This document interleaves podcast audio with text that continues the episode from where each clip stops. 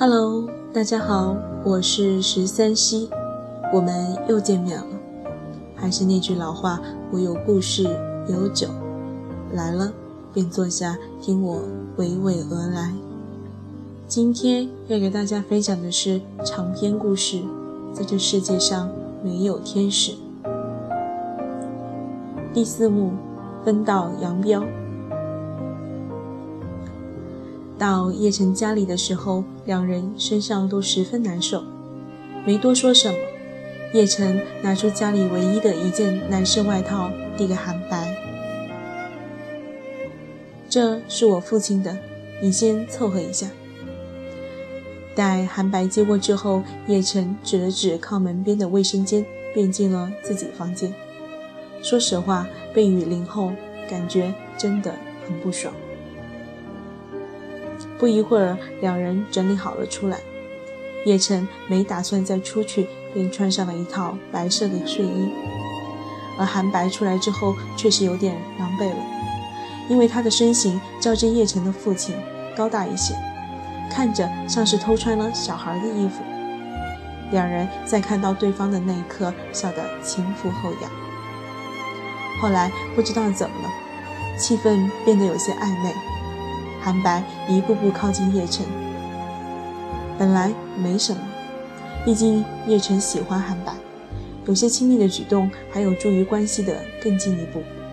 按照叶晨的预期来说，他是不排斥的，但当时也不知道怎么了，他忽然间就想逃避。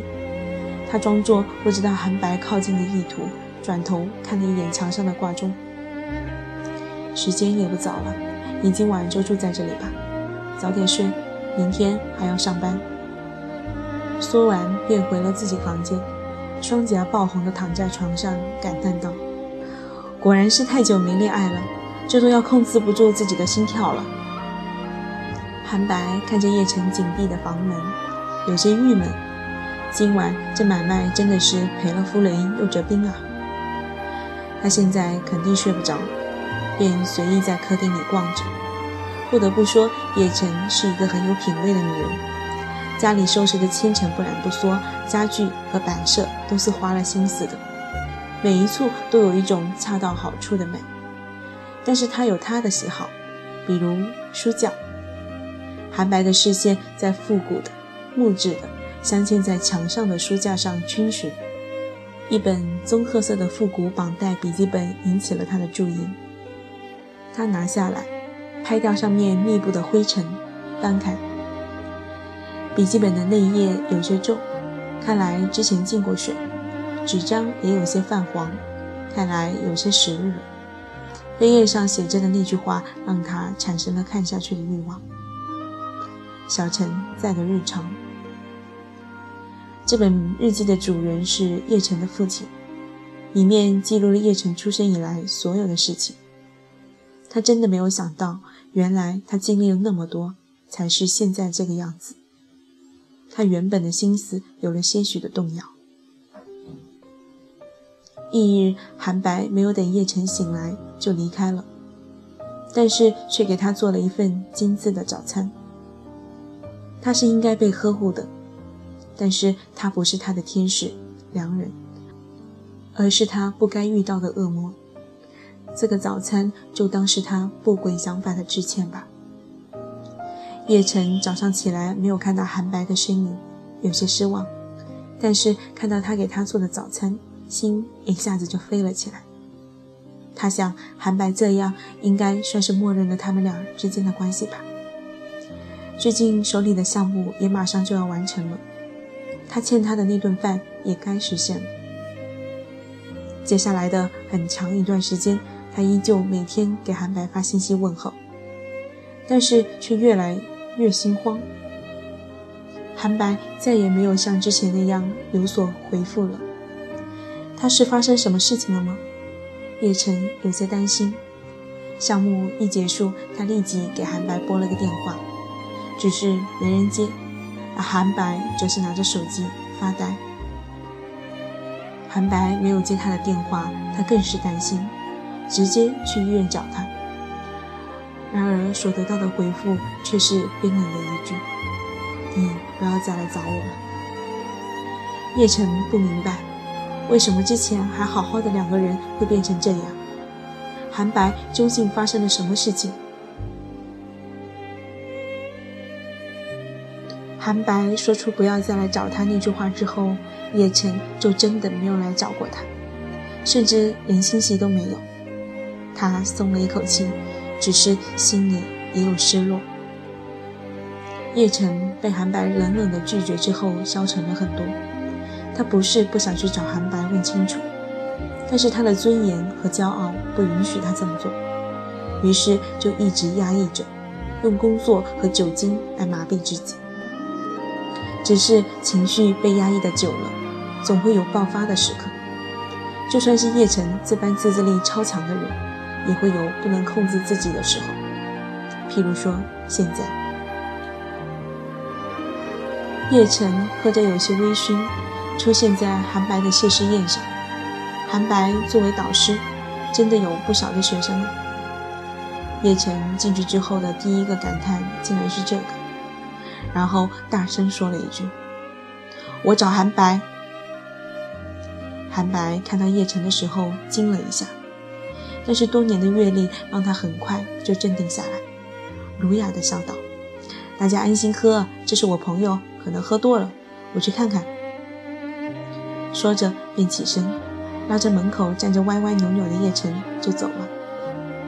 叶晨今天的装束有些狼狈。跟之前天差地别，即使在韩白的学生们面前出现过两次，但都没什么印象，所以学生们也没有起疑。韩白把叶晨拉出去好远，才责怪地说道：“怎么喝这么多酒，还一个人到这里来？”叶晨本来没有那么醉的，至少能自己好好的站着，但被韩白这么一拉。他忽然就站不住了，东倒西歪，仿佛随时都能摔了。韩白没办法，只好把他圈在怀里。算了，看你这样也说不出个所以然来，我先送你回去。说着，便拦下一辆出租车去了叶晨家。韩白费了九牛二虎之力，终于把叶晨弄到了床上。脱了他的鞋子，盖好被子之后，正准备离开，没有任何准备的他被一道很大的力气拉了回去，刚好压在叶晨的身上，唇下就是叶晨半开半合的樱桃小嘴。韩白正挣扎着想要起来，没想到叶晨的双手却将他的头压向自己，吻上了他。叶晨到现在为止。没有谈过恋爱。如果之前亲吻小孩子不算吻的话，那么现在的这个应该是他的初吻。他毫无章法地摩挲着韩白的双唇，甚至大胆地将舌头探入韩白的嘴里，双手也在韩白的身上游走着。韩白也是个正常的男人。若是这样的挑拨他还是没有反应的话，那就得去医院治一治。他很快化被动为主动，以绝对的形式压制着叶晨。滚烫的双唇急切地移到了叶晨的耳垂、颈肩。叶晨原本就不多的衣服也让他褪下，他的手也附上了叶晨胸前的柔软。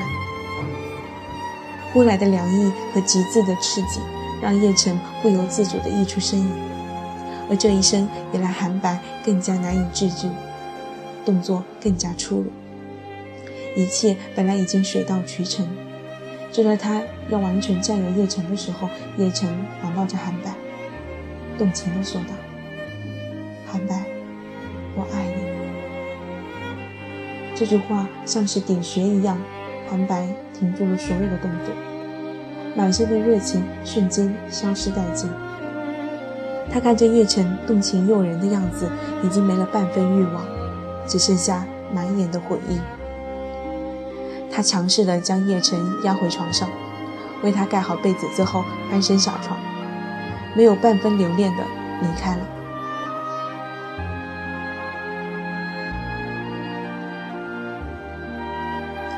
韩白和叶晨的故事就这样结束了。这是韩白唯一一次放过主动投怀送抱的女人，也是叶晨唯一一次爱得这么没有尊严。自此之后，两人再也没有见过面。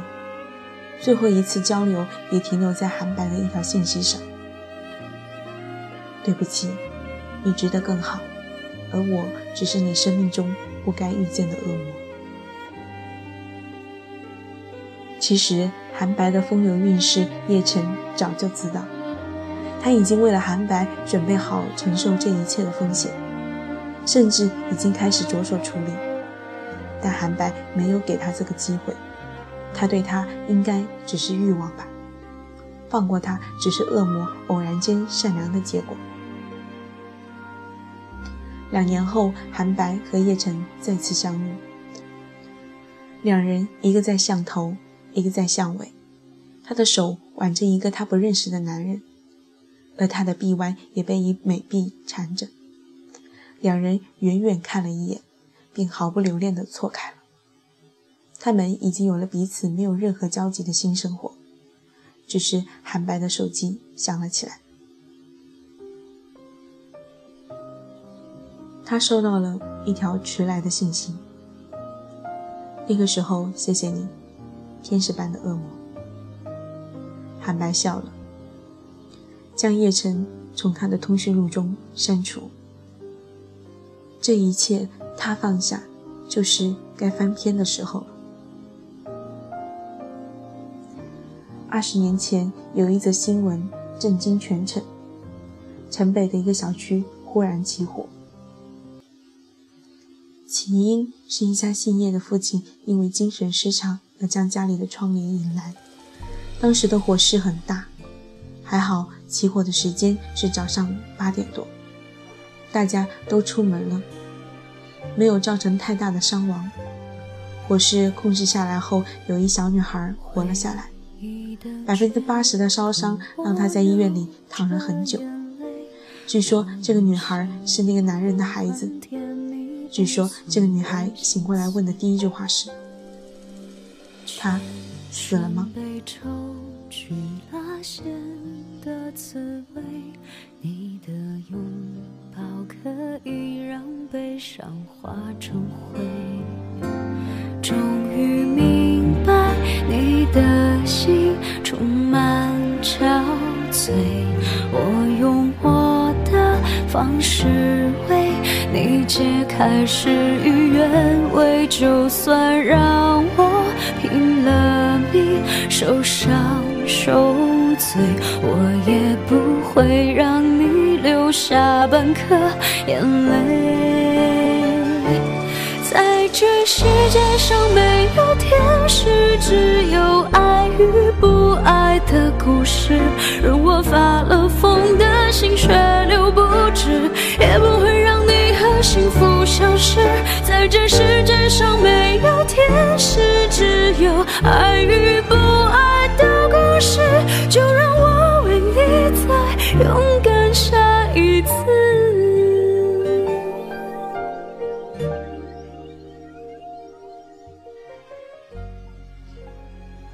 故事到这里就结束了。文中的叶晨是许多女孩的缩影，一个人在外打拼，没什么朋友，病了寂寞了，只能自己解决。你只有让自己变得无坚不摧，才能在这样的城市里好好生活。但是心里却十分渴望温暖，遇到了，哪怕明知对方不是自己的良人。也会义无反顾地陷进去，直到精疲力尽。文中的女主就是这样一个人，只是她比较极端。